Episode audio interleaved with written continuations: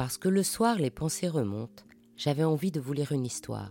Parce que les temps sont incertains, j'avais envie de vous envoyer un câlin, un bisou. Alors je vous propose le bijou, comme un bisou du soir. Il était une fois le kokochnik. Vous l'aurez deviné, c'est un mot russe qui peut être traduit par arc-diadème. C'est un élément d'architecture décoratif extérieur qui s'apparente au corbeau. Et le corbeau, ce n'est pas le cousin de la corneille, c'est, en architecture, un élément saillant d'un mur qui, en intérieur, permet de soutenir une poutre, une voûte, un arc ou une statue, et en extérieur supporte un toit, une corniche ou un élément en encorbellement. Le corbeau kokochnik russe, lui, est purement décoratif. Il est utilisé à partir du XVIe dans les églises.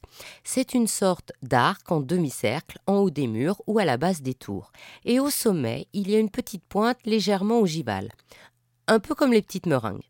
Son but esthétique est d'assurer une transition douce entre la base carrée d'un édifice et le cylindre du tambour d'une coupole ou la pyramide d'un clocher. Sa forme peut varier cintrés, en accolade, triangulaires. Et quand il y en a plusieurs, ils peuvent être superposés ou se chevaucher. L'église de la Trinité de Nikit Niki de Moscou est comme ça, ornée de kokochnik dont les bords blancs sur fond rouge soulignent particulièrement cette forme caractéristique. Mais le kokochnik est surtout une coiffure traditionnelle féminine russe. Cette fois, le terme viendrait du slavon kokosh qui veut dire poule. Le kokochnik est très ancien car on en a trouvé dans les tombes du XIe et XIIe siècle dans la région de Novgorod, c'est-à-dire au nord-ouest de la Russie européenne. Traditionnellement, les femmes mariées ne pouvaient pas montrer leurs cheveux en public. Les jeunes filles pouvaient avoir le dessus de la tête découvert et étaient libres de porter leurs cheveux longs, mais souvent ils étaient attachés en tresse. Aussi, le kokochnik couvre toute la partie avant de la tête et comporte des rubans ou des tissus précieux qui tombent dans le dos, masquant ainsi, selon les besoins, les cheveux. Comme le kokochnik enserre le visage, on l'orne. Il est en brocart, velours ou soie, passementé, brodé d'or, de perles ou de pierres. Les kokochniks peuvent avoir, selon les coutumes et les régions, différentes formes. À pointe double, entouré d'un dessus semi-arrondi de la région d'Azamas, ou à pointe simple dans la région de Kostroma. Le moscovite a des perles sur le front. Il peut aussi être droit ou arrondi, cylindrique, à fond plat, à foulard ou à double crémaillère. Puis, sous Nicolas Ier, l'empereur de toutes les Russies de 1796 à 1855, le kokochnik devient à la mode et obligatoire pour les femmes de la famille impériale et pour les dames d'honneur lors des cérémonies officielles. Nicolas Ier était très conservateur et les valeurs nationales sont très très à la mode. Le kokochnik devient alors un véritable joyau en or, diamants, pierres précieuses.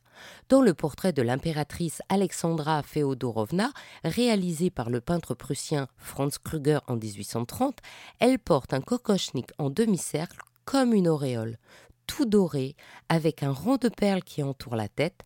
L'auréole est séparée en quartiers par des passementeries, comme les rayons d'un soleil, et chaque quartier comporte une énorme gemme, rubis ou émeraude le rubis central ayant en plus un pendant d'émeraude.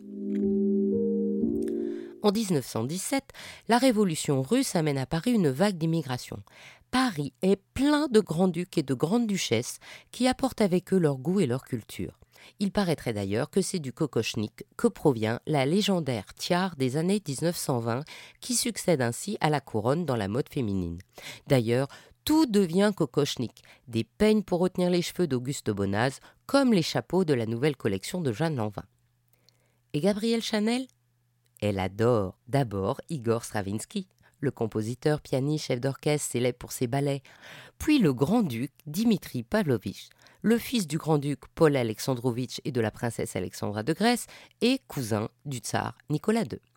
Celui-ci lui fait rencontrer sa sœur, la grande-duchesse Maria Pavlovna, qui va initier Gabrielle Chanel aux spécificités du costume russe traditionnel.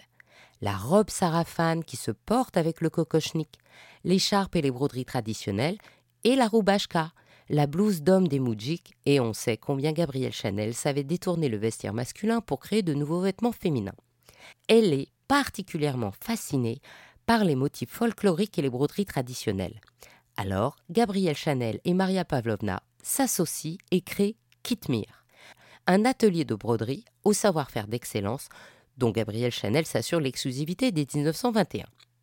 En 1922, elle imagine une collection haute couture printemps-été comportant ses broderies. Et en 1927, elle fait créer par son parfumeur Ernest Beau Cuir de Russie, qui est pensé comme masculin par son association de cuir, de mandarine, de bouleau, de cadre et de tabac blond. Entre nous, Ernest Beau était aussi né à Moscou d'un père fournisseur de bonnes odeurs à la cour impériale. En 2019, la maison Chanel réinterprète les terres de l'Oural fantasmées par Gabriel et réinvente le kokochnik. Cette pièce en or blanc intègre tous les codes de Chanel et de l'héritage des savoir-faire russes. C'est un kokochnik en diamant qui porte le nom de Sarafab, la robe traditionnelle. Les motifs brodés incarnent le camélia de Chanel en perles et en diamants, et comme on n'a pas toujours l'occasion de porter un kokochnik, ce bijou de tête se transforme en collier. Ainsi se termine cette histoire d'Il était une fois le bijou.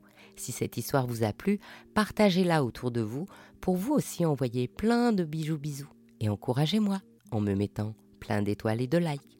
À demain pour un prochain bijou, un nouveau bisou du soir.